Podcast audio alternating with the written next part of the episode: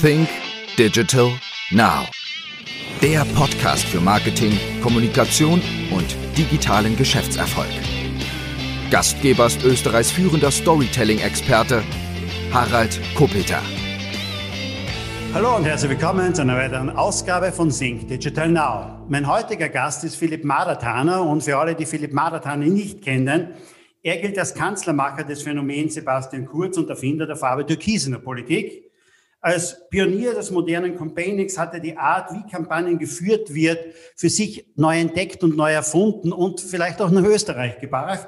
Dafür wurde er in den USA mit dem Rising Star Award des renommierten Magazins Campaigns and Elections geehrt. Und für seine unternehmerische Tätigkeit wurde er 2018 als Unternehmer des Jahres ausgezeichnet und geehrt. 2020 erschien sein Buch mit dem Titel Alles wird gut und darin zeigt er, wie er Wege zum Erfolg und zur persönlichen Erfüllung und Freiheit skizziert. Wir kommen später nochmal zu seinem Buch. Hallo zunächst einmal, Philipp. Vielen Dank, vielen Dank für die Einladung. Ich freue mich sehr. Hallo an alle Zuhörerinnen und Zuhörer und äh, danke für die Einladung, dass ich dabei sein darf. Äh, ich freue mich extrem. Ich freue mich auch schon extrem auf unser persönliches Treffen beim Fresh Content Kongress am 28. September und dass wir im Vorfeld jetzt schon plaudern, äh, taugt mir total. Vielleicht gleich mal vorab eine Frage. Wie ist es denn eigentlich zum Namen oder zum Beinamen der Kanzlermacher gekommen? Ja, ich habe mir den nicht ausgesucht, äh, wie man äh, vielleicht vermuten kann. Ja. Äh, es, Medien, Medien müssen jeden Tag eine Schlagzeile produzieren. Und ich habe nach meiner Arbeit für Sebastian Kurz, nach den Wahlkämpfen 2017 und nach dem Wahlkampf 2017, war natürlich mediales Interesse groß und äh, die Zeit, äh, die deutsche Ausgabe der Zeit hat sich dann entschieden, äh, da eine Titelschlagzeile zu wählen, äh, die mir diesen Beinamen gegeben hat. Ich persönlich muss immer gestehen, ich fange mit dem relativ wenig an. Äh, wer in der Politik schon mal gearbeitet hat, äh, weiß, solche Dinge sind selten von einer Person verantwortet. Und wenn es eine Person gibt, die die Credits verdient von damals, dann ist es Sebastian Kurz selber. Also ich selber nämlich nicht so wichtig, dass ich das glauben würde. Ähm, und insofern gestehe ich, äh, fange damit weniger was an. Äh, ich bin im Herzen Unternehmer aus großer Leidenschaft. Äh, habe 2019 meine Tätigkeit auch für die Politik abgeschlossen, bin jetzt als Unternehmer unterwegs und das ist das, was mir eigentlich taugt. Also wenn jemand schreibt Unternehmer Philipp Mader, dann freut mich das mindestens doppelt so viel. Ja. Bleiben wir trotzdem noch ganz kurz noch einmal bei der Politik. Du hast einen der großen Wahlkämpfe mitunter mitverantwortet, mitgeführt, denn auch 2017, wie du es gesagt hast. Was unterscheidet denn im Wesentlichen Wahlkämpfen, wie wir sie gesehen haben vor 10 oder 15 Jahren, zu heute? Wie wird heute Wahl gekämpft? Ich glaube, äh, ich glaub, politische Bewegungen oder Parteien haben die gleichen Herausforderungen am Ende des Tages wie ja auch Unternehmen. Das ist eine wahrscheinlich der großen Erkenntnisse für mich der letzten Jahre alle kämpfen mit der Frage, wie komme ich heute noch durch zu den Menschen, die für meine Sache wichtig sind. Äh, das ist in der Politik sind das natürlich Wählerinnen und Wähler, für die Unternehmen sind es die Kundinnen und Kunden, die zukünftigen Mitarbeiterinnen und Mitarbeiter. Aber am Ende dreht sich alles immer um die gleiche Frage, wie erreiche ich heute noch die, die ja wichtig sind auch für meinen Erfolg. Und da hat sich natürlich viel gewandelt. Ja. In der Politik hat sich gewandelt, dass es äh, immer weniger Menschen gibt, die äh, ja, sich bereit erklären, als Mitglied einer Partei oder als äh, Funktionärin, Funktionär einer Partei äh, sich zu committen. Es gibt aber auch in den Unternehmen immer weniger Menschen, die bereit sind, auf Jahrzehnte ein Commitment abzugeben, von der ersten Jobstelle bis zur Pension. Also die große Metaentwicklung ist, wir, ich würde mal sagen, wir, wir sind einfach wechselfreudiger. Ja? Wir sind einfach immer dort dabei, wo wir uns verwirklichen können, dort dabei, wo wir was beitragen können und dort dabei, wo wir Erfüllung finden. Und das gilt für Politik und Unternehmen gleichermaßen.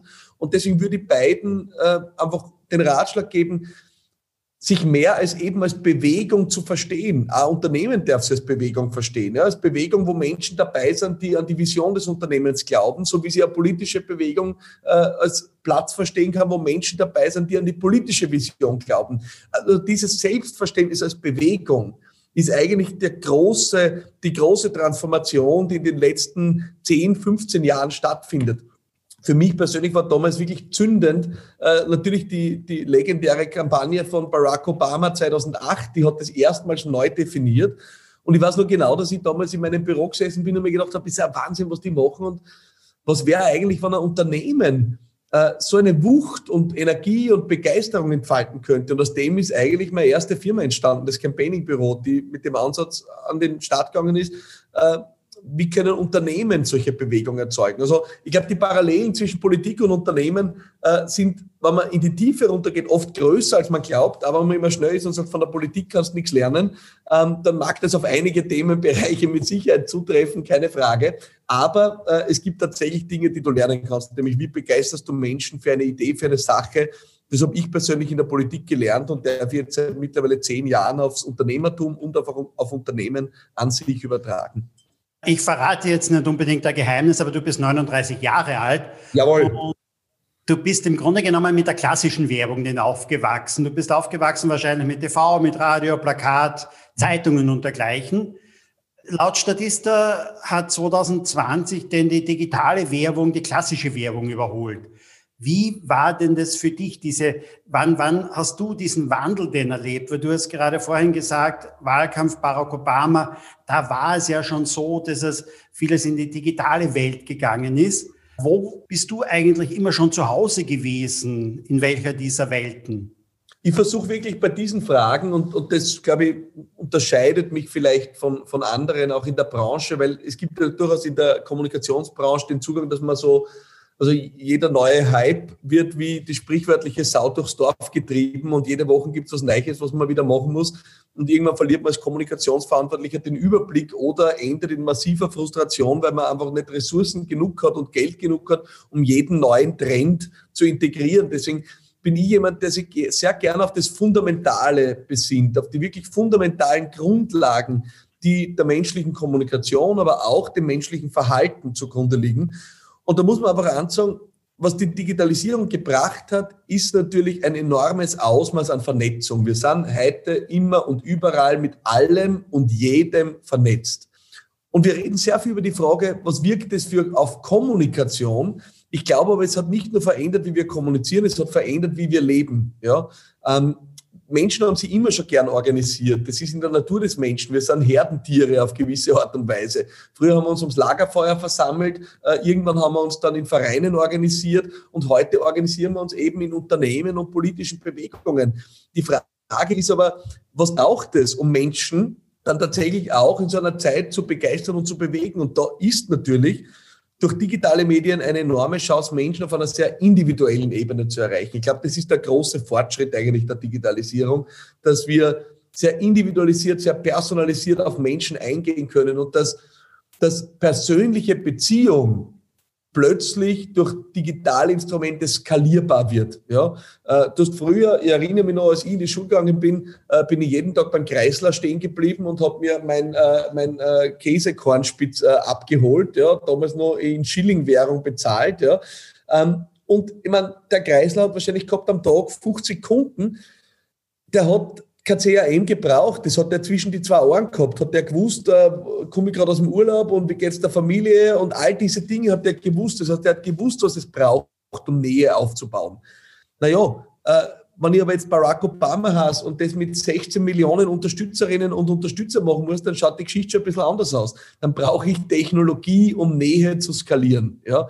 Und das ist eines der faszinierenden Dinge für mich eigentlich in der Kommunikation, in der nächsten Ebene der Kommunikation, dass Nähe skalierbar ist in diesem Sinne und dass auch große Unternehmen Nähe schaffen können in einem individualisierten Dialog, in einer personalisierten Kommunikation. Und an dem arbeite ich in meiner ersten Firma Campaigning Büro sehr intensiv, das herzustellen. Aber das sehe ich als die große Transformation eigentlich. Äh, Nähe aber entsteht nur durch Vertrauen, oder? Das heißt, ich muss doch immer Vertrauen aufbauen in ja. erster Linie, damit einmal Nähe entstehen kann. Und Vertrauen entsteht auch sehr oft daran, dass wir an das Gleiche glauben, dass wir Überzeugungen teilen. Ja, das ist oft die Grundlage von Nähe und Vertrauen. Und deswegen würde ich jedem Unternehmen raten, ein bisschen weniger oft vielleicht über die Produkte zu reden und über die Features und über die Funktionen, weil ganz ehrlich, Wen interessiert das? Ja, ich weiß nicht, äh, ob jeder Zuhörer oder jede Zuhörerin weiß, welche Funktionen und Features jetzt ihr neuestes Telefon hat. Ich weiß es nicht. Wie viel Pixel jetzt die Kamera wieder hat, das interessiert mich ehrlich gesagt nicht. Was ich eigentlich kaufe, ist eine Überzeugung. Und da gehen die Themen ja sehr weit auseinander. Also ich würde mal sagen, äh, Android oder iPhone, das kann man fast als religiöse Frage bezeichnen, weil das sind unterschiedliche Glaubensfragen. Ja? Äh, also woran glaube ich, wovon bin ich überzeugt? Und das sollten Unternehmen viel stärker in den Vordergrund stellen, weil dann schaffen sie auch Bindung, dann schaffen sie Vertrauen, dann schaffen sie auch Nähe äh, und weniger über Produkt, Preis oder Features. Das wird ja immer schwieriger, sich dort zu differenzieren. Das muss man ja erkennen. Das entscheidet ja heute mittlerweile der Google-Algorithmus, was ich wo kaufe. Äh, also brauche ich eine andere Ebene. Und die Ebene der Überzeugungen, der Werte, dessen, woran wir glauben, das ist eine Ebene, wo jeder und jedes Unternehmen auch heute noch Vertrauen und Zugehörigkeit schaffen kann. Bevor er zu Vertrauen und Nähe kommt bei Unternehmen, ist es ja auch wichtig, als Unternehmen mich zu positionieren mitunter. Ist es denn aus deiner Erfahrung her einfacher, Personen zu positionieren, sprich in der Politik oder Unternehmen zu positionieren? Ja, ich habe früher immer ge gepflegt zu sagen, dass äh, Politik eine besondere Challenge ist, weil das Produkt kann sprechen. Ja, äh, das hat manchmal einen Vorteil, manchmal nicht. Äh, so ehrlich muss man sein. Also es ist sehr dynamisch in diesem Sinne. Also äh, dieses Risiko hat man mit einem äh, iPhone oder mit einem äh, neuen Online-Produkt nicht, ja, weil das ist, wie es ist. Also es ist, wenn man so will, vielleicht leichter positionierbar, weil es jetzt diesen dynamischen Faktor nicht aufweist, dass es halt auch selber ja, was beisteuert. Ja, also man kann ein Produkt am Reißbrett designen, ein Politiker kannst nicht am Reißbrett designen, sondern du musst vor allem davon ausgehen, was die Person mitbringt, was sie an Überzeugungen mitbringt, was sie an Assets mitbringt und das dann zur Stärke bringen. Ja, es gibt viele, gerade in der Politik, äh, nennt man dann Spin-Doktoren, solche Menschen, die glauben, sie können so Designer-Politiker machen. Äh, ich finde das alles einen kompletten Schwachsinn. Ja, ich glaube an die authentische Kraft authentischer Persönlichkeiten. Aber ich glaube auch, dass Unternehmen, die Produkte verkaufen, diese authentische Kraft in sich tragen. Also auch ein Unternehmen hat eine Seele, auch ein Unternehmen hat, hat einen Gründungsgeist. Ja? Und den einmal, dort einmal tief zu graben und den freizulegen und an die Oberfläche zu befördern, das kann Unternehmen eine enorme Kraft versetzen. Ja. Ähm, ich glaube, manche, manche Unternehmen sollten ein bisschen weniger Marktforschung machen und ein bisschen mehr Innenschau. Ja. Ähm, das wäre, glaube ich, eine ganz vernünftige, gesunde Trendumkehr, habe ich den Eindruck. Erkennst du bei so etwas eigentlich einen großen Unterschied zwischen eigentümergeführte Unternehmen und, und Kapitalgesellschaften? Du hast vorher schon gesagt, du hast angefangen bei Obama diesen Spirit, den er, den er versprüht und das alles. Du hast selber gesagt, du selber als Unternehmer bist auch ganz anders unterwegs und willst diesen Spirit auch mitnehmen und, und deinen Mitarbeitern und den Kunden mitunter weitergeben. Da gibt es schon einen Unterschied, oder? Ja, es ist unglaublich. Also danke, fantastische Frage. Unfassbarer Unterschied natürlich. Ähm, ich liebe es, mit eigentümergeführten Unternehmen zusammenzuarbeiten. Es ist für mich die größte Freude. Ich habe ja, äh, als ich dann 2019 auch meine Tätigkeit für politische Mandate auch beendet habe, habe ich für mich entschieden, also was ich in den nächsten Jahren tun werde, ist, ich arbeite ausschließlich mit Unternehmerinnen und Unternehmern. Ja. Es ist aber eine klasse Geschichte in einem eigentümergeführten Unternehmen äh, werden Entscheidungen anders getroffen. Ja, als eigentümergeführtes Unternehmen darf sich ja auch auf sehr lange Perspektiven konzentrieren. Viele Konzerne sind in einem Radl gefangen, wo sie in Quartalen denken. Da glaubt irgendwer in Quartalen äh, werden große Revolutionen gestartet. Na, äh, die Unternehmen, die die große Perspektive haben, die die lange Strecke gehen und die die Ausdauer haben, das sind die, die große Dinge bewältigen. Ja, und und da ist es wirklich eine Freude mit eigentümergeführten Unternehmen. Ich glaube auch, dass in eigentümergeführten Unternehmen äh, Werte stärker gelebt werden können, weil einfach die Gründungspersönlichkeiten Werte auch einbringen und vorleben. Und das hast du natürlich in Kapitalgesellschaften äh, oft nicht in dem Ausmaß. Wie wohl, und das möchte ich schon sagen, ich die Möglichkeit hatte jetzt im letzten Jahr mit beeindruckenden CEOs äh, aus großen auch Konzernen zu arbeiten. Und das stimmt mir sehr hoffnungsfroh, weil es gibt auch die Konzerne, wo echte Unternehmerpersönlichkeiten am Ruder stehen. Und ich würde mal behaupten, das spürst du dann, das merkst du, ja, die agieren anders, ja, die haben einen anderen Blick. Das sind CEOs, die, die nicht nur, die von einem Zackenschlag an der Börse äh, noch keine Panikattacke kriegen, sondern sagen, ja, Freunde, wir fahren wir mal unser Programm, ja, und dann in, in zehn Jahren sollen sie uns messen und beurteilen, ja. Also das taugt man schon, da gibt's tolle Persönlichkeiten, genauso auch in den Kapitalgesellschaften, aber die Herausforderung ist dort größer, das teile ich absolut. Du hast natürlich sehr viel mit Unternehmen und Unternehmer zu tun. Jetzt ist es so, wir befinden uns seit circa einem Jahr in einer besonderen herausfordernden Situation. Und es gibt so ein schönes Zitat, wenn Ebbe ist, sieht man, wer keine Badehose trägt. Wie viel der Unternehmen oder Unternehmer schätzt du, tragen keine Badehose? Die stehen im Moment nach einem Jahr Lockdown, ja. Halblockdown noch immer relativ nackt da. Ja, nein, das ist ein super Spruch, den kenne ich nicht, der taugt mir extrem, ja. Ähm, die, die so Krisen sind natürlich sind, sind Brandbeschleuniger und wirken wie eine Lupe. Also du, du siehst auf einmal die echten Probleme, kommen auf einmal in einer Windeseile auf dich zu. Das ist gigantisch und das ist für diejenigen, die, ich sage mal, eine gewisse Grundfestigkeit haben. Und Grundfestigkeit heißt im Unternehmerischen immer, die finanziell nicht, äh, so jetzt mal auf Anschlag agieren, sondern die einen gewissen soliden Polster sich aufgebaut haben. Für diese Unternehmen ist ja das eine massive Chance, weil du siehst einfach, wo sind die Probleme, wo muss ich angreifen. Äh, ich erinnere mich, ich habe äh, zu Beginn des ersten Lockdowns in meinem ersten Unternehmen, dem Campaigning-Büro, das sich toll entwickelt hat über die letzten neun Jahre, wo wir super gewirtschaftet haben und, und echt auch gut dastehen, habe ich gesagt, okay, Freunde, das ist jetzt die Gelegenheit. Das können wir mal ein paar Dinge auf den Prüfstand stellen und einmal schauen, wo, wo man wirklich, äh, wo wirklich das sprichwörtliche äh, Radl im Gatsch rennt, wie man bei uns so schön sagt. Ja. Ähm, und wir haben echt einige Dinge rausgefunden und gesagt, na, das machen wir jetzt besser, ja, da, da, da greifen wir jetzt an. Wenn du aber diese Chance nicht hast, ja, weil dir einfach das Wasser bis zum Hals steht oder in, in, in deiner Metapher äh, die, die Ebbe eintritt und du merkst, du hast keine Badehose an, ja, dann ist das eine andere Geschichte. Und das haben leider natürlich viele Unternehmen erlebt auf, auf sehr tragische und man muss ja sagen, in, in den meisten Bereichen auch echt unverschuldete Art und Weise. Wer würde damit rechnen, dass wir jemals in eine Situation kommen, wo du auf einmal behördlich gesperrt bist? Ja, äh, also man, das hätte ja niemand erträumen gewagt, in den schlimmsten Albträumen nicht. Also natürlich sind die Situationen unverschuldet produziert. Aber in solchen Momenten geht es dann natürlich, wenn du keine Badehose anhast, um in der Metapher zu bleiben, einmal nur darum, äh, ja, den, den, den Survival-Mode einzuschalten. Da bist du nicht im Chancenmodus. Ja? Da bist du nicht im Chancenmodus, denk an übermorgen. Nein, da bist du im Heute und musst dir die Frage stellen, wie komme ich überhaupt bis morgen? Und da geht es um Liquidität, da geht es darum, was kannst du an Maßnahmen treffen, kannst du Hilfen beantragen und so weiter. Gibt es ja Gott sei Dank sehr viel aber das treibt viele an ihre Grenzen, oft unverschuldet und gleichzeitig, wenn sie da mal drüber sind, dann ist es eine enorme Chance, das eigene Business, die eigene Aufstellung kritisch zu hinterfragen. Gehen wir zurück einfach noch einmal auf dein eigentlich Core-Business oder früheren Business, wenn man so sagen will, ans Campaigning-Büro, Kampagnen, Werbung und dergleichen. Es hat doch seinerzeit Henry Ford schon gesagt, vor über 100 Jahren, 50 Prozent meiner Werbesbudgets ist umsonst. Es hat sich aber nach 100 Jahren noch immer nichts geändert. Es gibt neue Studien, die wiederum sagen, okay, ja. vielleicht ist es noch mehr umsonst, auch im digitalen Bereich. Vielfach erreiche ich mit Retargeting und Programmatic Advertising Leute, die vielleicht ohnehin gekauft hätte, ohne dass ich die jetzt einmal wirklich mit Werbung ansteuere. Wirkt Werbung überhaupt noch heute? Ja, ich bin ein ganzer, also ich bin ja gehört zu den größten Kritikern der Werbung. Die Werbung war ja in den Anfängen der Gründung meines ersten Unternehmens wahrscheinlich der Reiberbaum Nummer eins für mich und mein Unternehmen, weil ich habe immer gesagt, da, du dreht mir über Reichweiten. Ich meine, das ist ja wahrscheinlich die schwammigste Währung, die die Menschheit je gesehen hat. Wen interessiert denn sowas?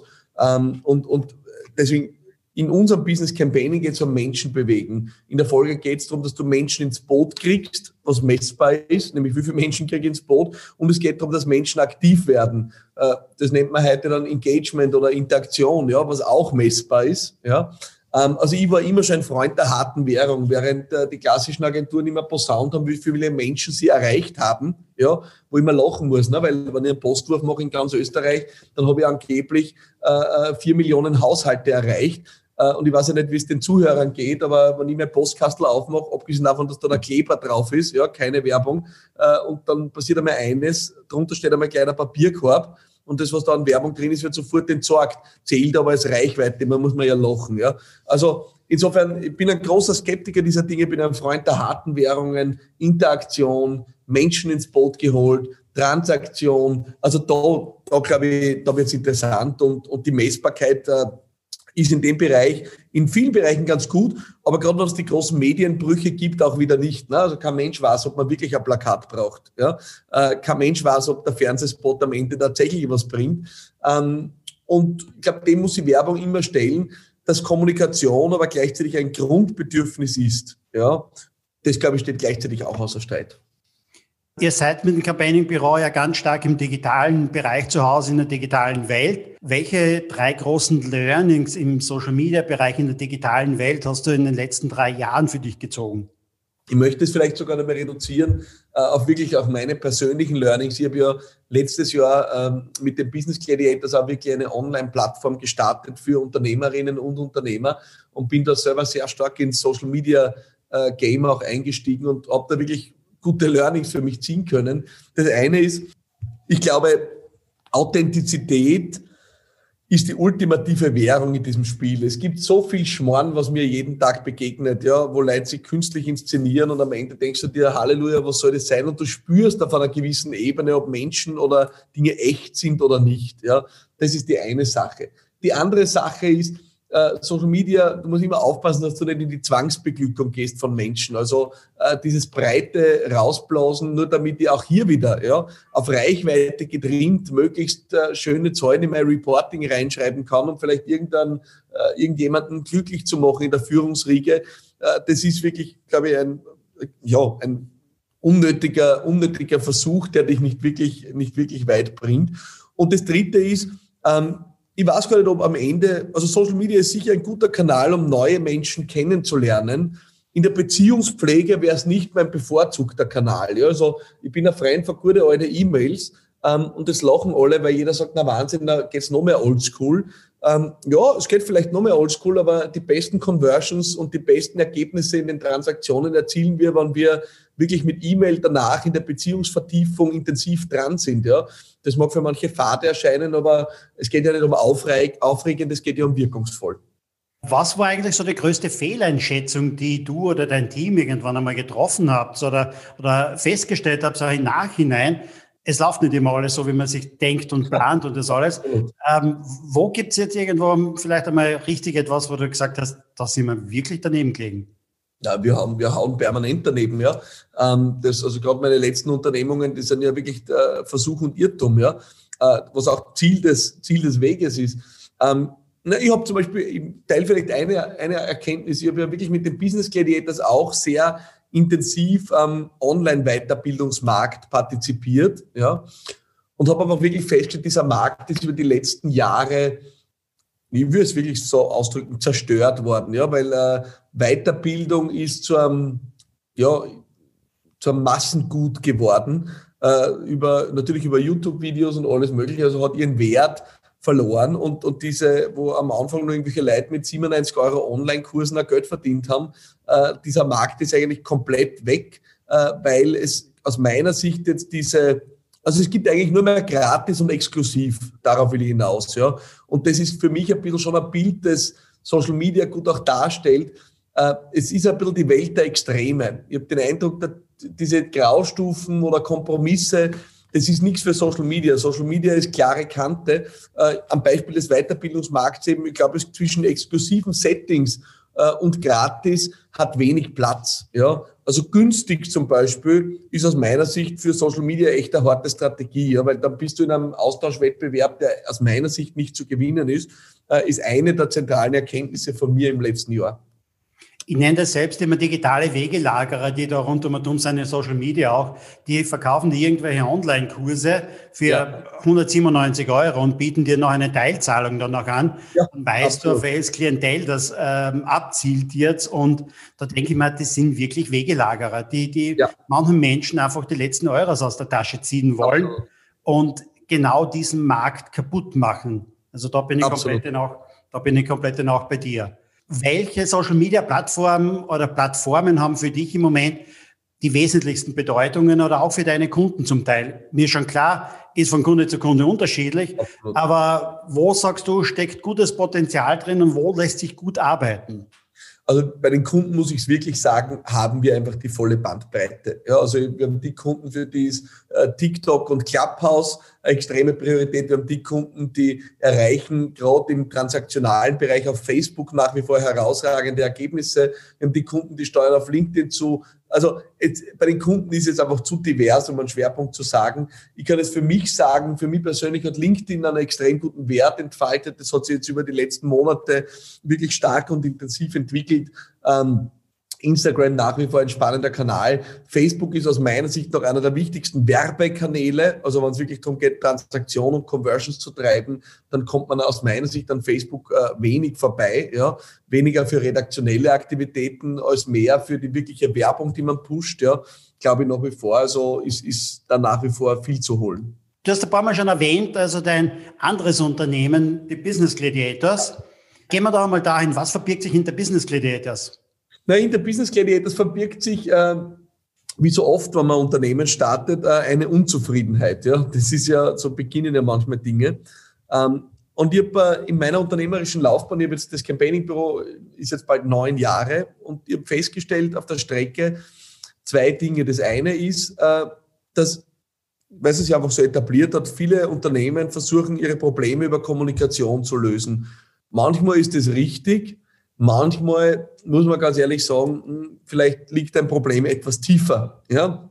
Das kennt man auch wieder aus der Politik. In der Politik, wenn jemand eine Wahl verliert, sagt er immer, wir hätten besser kommunizieren müssen. Ne? Äh, die Wahrheit ist aber meistens, es war der Spitzenkandidat, die Spitzenkandidatin nicht gut, das Programm hat nicht gestimmt und die Auftritte waren eine Katastrophe. Also, äh, wenn man ganz ehrlich ist, liegt das Problem oft tiefer und das trifft auch auf Unternehmen zu. Äh, reicht manchmal nicht aus, die dritte Employer Branding Kampagne, sondern irgendwann war es vielleicht einmal an der Zeit, über Führung und Unternehmenskultur zu reden, ja, um es auf einen Punkt zu bringen.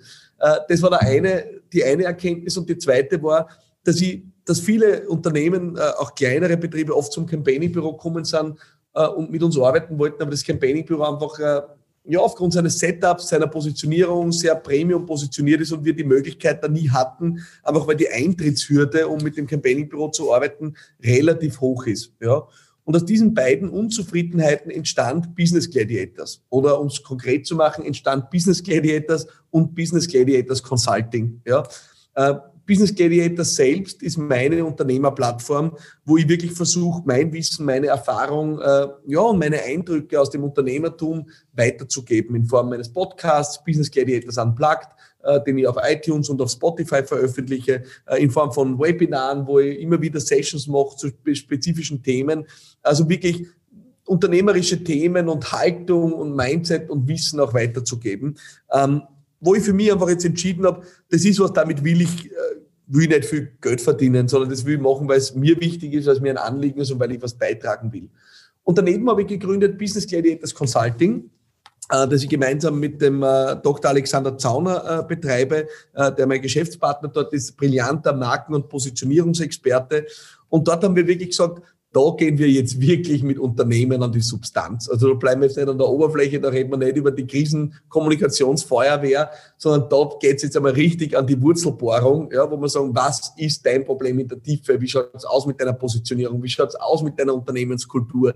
Äh, wie schaut es aus äh, mit deiner inneren Klarheit? Ja? Wie schaut es aus mit deinem Gründungsgeist? Also da gehen wir genau an diese Themen ran und wollen so wirklich Unternehmen helfen durch begeisternde Positionierung auf der einen Seite und mitreißende Unternehmenskultur auf der anderen Seite, ja, ihre authentische Kraft zurückzugeben, damit sie wirklich zu Leuchttürmen in ihrer Branche werden. Ja, das ist der Job von Business Gladiators Consulting, ist also eine Unternehmensberatung. Ähm, dort arbeiten wir mit den Unternehmen, wo das Campaigning-Büro mit Kommunikation alleine nicht ausreicht.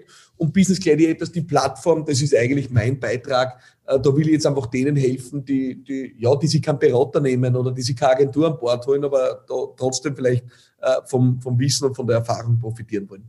Da geht es aber natürlich am Ende des Tages auch um eine persönliche Positionierung, klarerweise auch. Und ja, wobei das ist nicht mein, also das ist eher eine Konsequenz daraus. Ne? Ich habe für mich einfach entschieden, äh, und das war ein, ein Prozess über Jahre. Ich habe äh, hab in der Politik damals zu arbeiten begonnen, bin über die Politik ins Kampagnenthema gekommen, äh, bin vom Politikkampagnenthema ins Unternehmenskampagnenthema gekommen und irgendwann habe ich mich nicht mehr als Campaigner gefühlt, sondern als Unternehmer. Ja? Und, und dann habe ich irgendwann auch beschlossen, das sind die Themen, mit denen ich mich beschäftige und Business Gladiator, das ist eine Konsequenz davon. Ja? Also ich würde mal sagen, äh, die, die Positionierung war vorher da oder das Selbstbild war vorher da und jetzt mache ich einfach Dinge, die dazu passen. Ja? Und dazu passt wahrscheinlich auch dein Buch Alles wird gut, oder? Naja, in gewisser Weise. Also äh, ich muss, wenn ich ganz ehrlich jetzt bin und wir haben jetzt sozusagen das offene Podcast-Gespräch, muss ich ja ganz ehrlich sagen, eigentlich passt ja, hat es gar nicht richtig dazu passt. Das hat nur sein müssen, ja. Manche Dinge muss man einfach machen, obwohl sie nicht wirklich dazu passen. Äh, und das Buch ist entstanden ich habe einfach irgendwann bei mir gedacht, ja, wenn du wirklich der Mensch bist mit großen Zielen, jemand, der was erreichen will, der an was arbeitet und als ein solcher Mensch verstehe ich mich selber, dann kommst du einfach immer wieder in die Gassen rein, wo du dir denkst, bitte, wie soll das gehen? Und was bin ich für ein Idiot? Warum kriege ich das nicht hin? Und alle anderen sind schon viel weiter und überhaupt. Und jeder von uns kennt das, ja.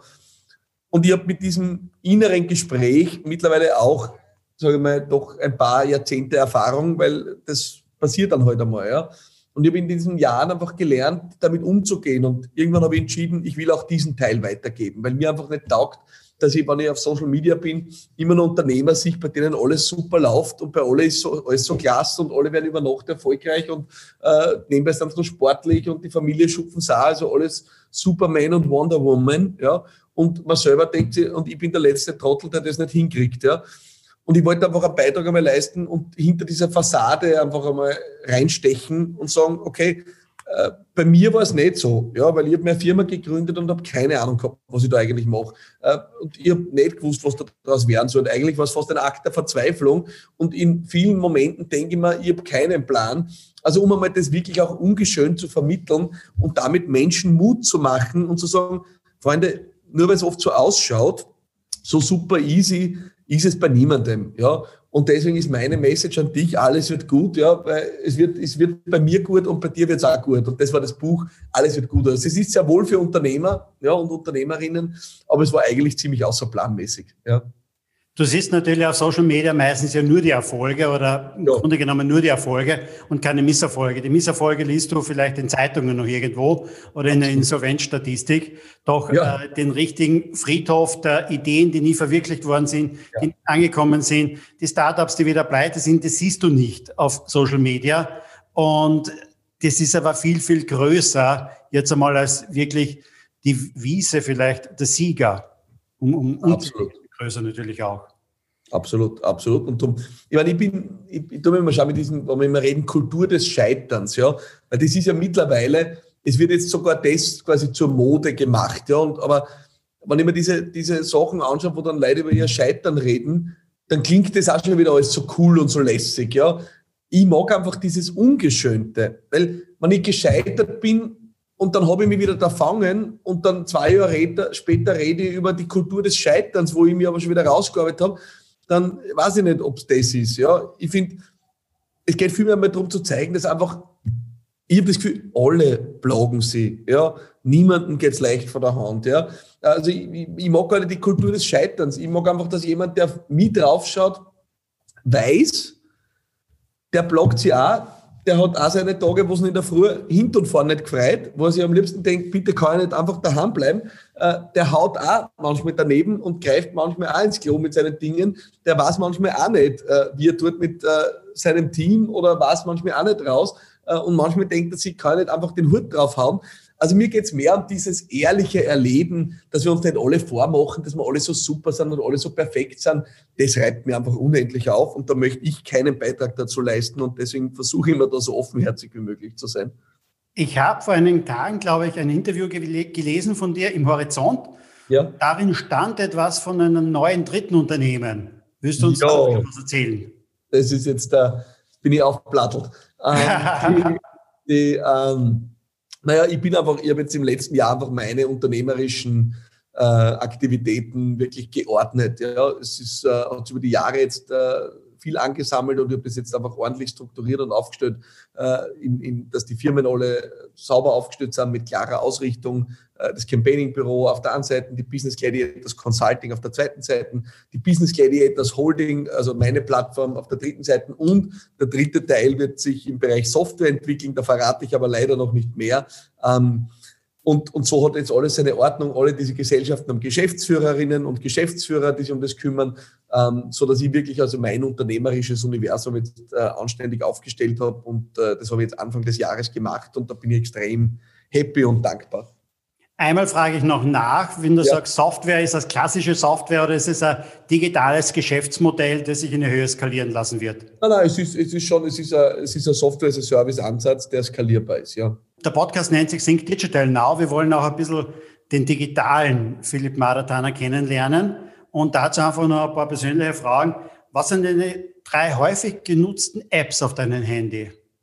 Das ist einmal eine gute Frage. Da darf ich jetzt nachdenken. Die, meine meine E-Mail-App, ja, ähm, meine Nachrichten-App und dann kommt wahrscheinlich vielleicht sogar schon Instagram. Na, eigentlich. Ich glaube Evernote, ja, meine Notiz-App. Ja, das ist mein Parkplatz für alles, was mir über den Tag so einfällt. Ähm, äh, und dann irgendwann kommen die, kommt, kommt Instagram und LinkedIn, aber ich bin da mittlerweile extrem zurückhaltend. Also ich konsumiere extrem selektiv. Ähm, also ist es wahrscheinlich wirklich die E-Mail-App, es ist die Nachrichten-App, ähm, ja, dann kommt Evernote und dann kommt vielleicht schon kommt noch die Aktien-App äh, und, und so irgendwie und dann kommt irgendwann Social Media. Ja.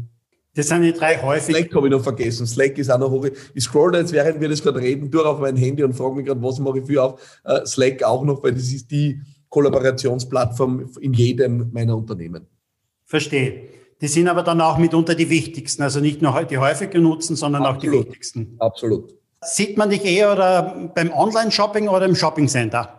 Äh, ich bin gar kein Freund von Shopping-Centern, muss ich gestehen. Äh, ich bin ein ganz äh, vaterlangweiliger Typ. Ich habe den, den, ich nenne ihn immer freundlich, nicht despektierlich gemeint, den Fetzentandler meines Vertrauens, also meinen Herrenausstatter, um es, um es, um es nobel zu formulieren. Der kennt mich, der weiß, was ich mag und was ich brauche. Also ich bin kein Freund von ausgedehnten Shoppingtouren. Da gehe ich zweimal im Jahr hin und, und schaue, was brauche ich. Ähm, also kein großer Freund äh, von diesen Dingen. Ähm, Bücher würde ich sagen gemischt. Ich liebe es, in große Buchhandlungen zu gehen. Und gleichzeitig, wenn ich einen Impulskauf habe, dann ist es auch natürlich mal einfach online. Ja, also da bin ich dann relativ gemischt. Wenn wir beim Thema Bücher bleiben, du liest klassische Bücher oder eher auf Kindle oder liest, hörst du eher Hörbücher? Ich lese, nein, ich lese Bücher eigentlich, würde ich sagen, 90 Prozent klassisch. Ja, auch da digital nur dann, wenn ich das Buch jetzt sofort in der Sekunde haben will und sofort zu lesen beginnen will und digital der einzige Weg ist, äh, dann, dann digital. Ja. Du hast selber einen Podcast, ich nehme an, das wird einmal dein Lieblingspodcast sein. Äh, in Zukunft wird es hoffentlich auch meiner werden. Nie, ich habe ihn noch nie gehört. Also es ist nicht mein Lieblingspodcast. Äh, ich habe eine Eigenschaft, äh, ich gehöre nicht zu den Menschen, die sich selber extrem gerne beim Reden zuhören. Das ist nicht meine Eigenschaft. Also ich habe meinen Podcast noch nie gehört. Mein Podcast ist auch ziemlich, deswegen heißt er Unplugged. Ja. Ähm, der, der ist nicht geschnitten. Ja. Also ich, ich, ich, es kommt die Frage und dann steige ich ein und das ist unplugged, das wird in einem Durchgang durch aufgenommen, nicht mit mehreren Anläufen, ja, ähm, und, und wenn ich fertig bin, bin ich fertig und ich höre ihn dann danach auch nicht mehr an, ja, also ich höre meinen eigenen Podcast nicht. Ähm, ich, Welche ansonsten? Ich, gute Frage. Ähm, ich mag schon gern, äh, mag gern unterschiedliche, unterschiedliche Business-Podcasts. Ich tue mir jetzt direkt schwer, einen einzelnen, einen einzelnen rauszunehmen. Ich habe hm, muss ich, ich schaue jetzt einmal, während wir da plaudern, schaue jetzt einmal in meine, in meine Podcast-Liste. Ähm, Tim Ferris Podcast zum Beispiel. Oh ja, sehr gut. Ähm, ja, Hab genau. Ich auch auf meiner Podcast-Liste. Ja, genau. Also den, den höre ich durchaus öfter. Ja. Du hast vorher erwähnt, du hast eine Aktien-App auf deinem Handy. Ja. Äh, wenn du 5000 Euro investieren solltest und du hättest die Wahl zwischen Lufthansa und Airbnb, wo würdest du investieren? Ich glaube aktuell in Lufthansa, ähm, äh, weil ich, äh, weil ich glaube, dass die ja, am Ende äh, jetzt stark gelitten haben und, und, und tatsächlich wieder ähm, zu guter, guter Qualität heranreifen werden. Ich bin aber durchaus sehr unterschiedlich auch im, im Tech-Bereich investiert, aber ich mag auch Unternehmen, die echte Dinge machen. Ja, das taugt mir irgendwie. Weiß man, was man hat. Ja. Wir haben das Jahr 2021, wir haben es immer noch nicht geschafft, dass wir einen Führerschein auf das Handy bringen. Ja. Was gehört für dich dringend digitalisiert? Boah, gute Frage. Extrem gute Frage. Ähm, hm, was gehört für mich dringend digitalisiert? Hm. Ich habe keine, empfinde keine großen Engpässe, weil die Dinge, die für mich wichtig sind, die nutze ich eigentlich digital. Also ob das jetzt meine, meine Payment-Lösung am Handy ist, ja, ähm, ob das die diversen äh, Karten oder Zugangskarten in meinem Wallet sind, äh, mein Online-Banking. Also mir persönlich fehlt wenig, muss ich sagen. Ja. Ähm, wir haben jetzt unlängst diskutiert, dass es eigentlich ganz nett wäre, wenn wir, wir sind jetzt in ein neues Büro gezogen mit ganz strengen äh, Zutrittssystemen und jetzt habe ich so eine Scheckkarte für den Zugang und es wäre irgendwie nett gewesen, wenn, wenn man das aufs Handy kriegt. Das ist leider noch nicht möglich. Also zum Beispiel das zu digitalisieren, würde mir, würde mir einen Griff in die Tasche am Tag ersparen, weil da würde ich in den Lift und in unser Büro kommen mit dem Handy. Das würde man zum Beispiel schon taugen. Da gibt es aber allerdings, glaube ich, ein Grazer Unternehmen, das nennt sich Nuki die ja. haben so etwas, oder? Ja, das Blöde ist nur, die sind mit den Systemen, wir sind in einem äh, Tower, äh, das ist ein geschlossenes Ökosystem, ja. Ähm, und alles, was da nicht kompatibel ist, ist auch nicht zugelassen, ja. Das heißt, das ist leider nicht von uns, sondern wir sind der Passagier äh, der Turminfrastruktur, ja. Philipp, das waren sehr interessante Antworten auf, auf die ganzen Fragen. Ich danke dir recht herzlich für das Interview. Es war sehr, sehr ausführlich bei manchen Sachen, sehr interessant. Herzlichen Dank noch einmal. Wir sehen uns ja live am 28. September zu einem Vortrag beim Fresh Content Kongress. Dabei wird das wesentliche Thema dennoch sein Positionierung, soviel ich das in Erinnerung habe.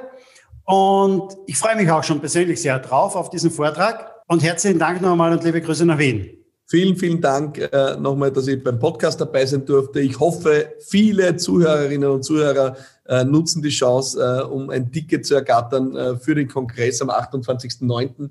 Ähm, ich werde versuchen, mein Bestes zu tun, aber ihr habt natürlich vorgesorgt, ihr habt herausragende Speaker äh, engagiert, äh, die du auf deiner Website schon alle verraten hast. Also fürs Line-Up ist gesorgt. Ich bin mir sicher, es ist für jeden was dabei. Auch ich werde mein Bestes geben. Ich freue mich sehr, wenn ich möglichst viele, die jetzt zuhören, auch beim Kongress dann sehen werde. Danke für die Einladung. Alles Liebe und ciao, ciao.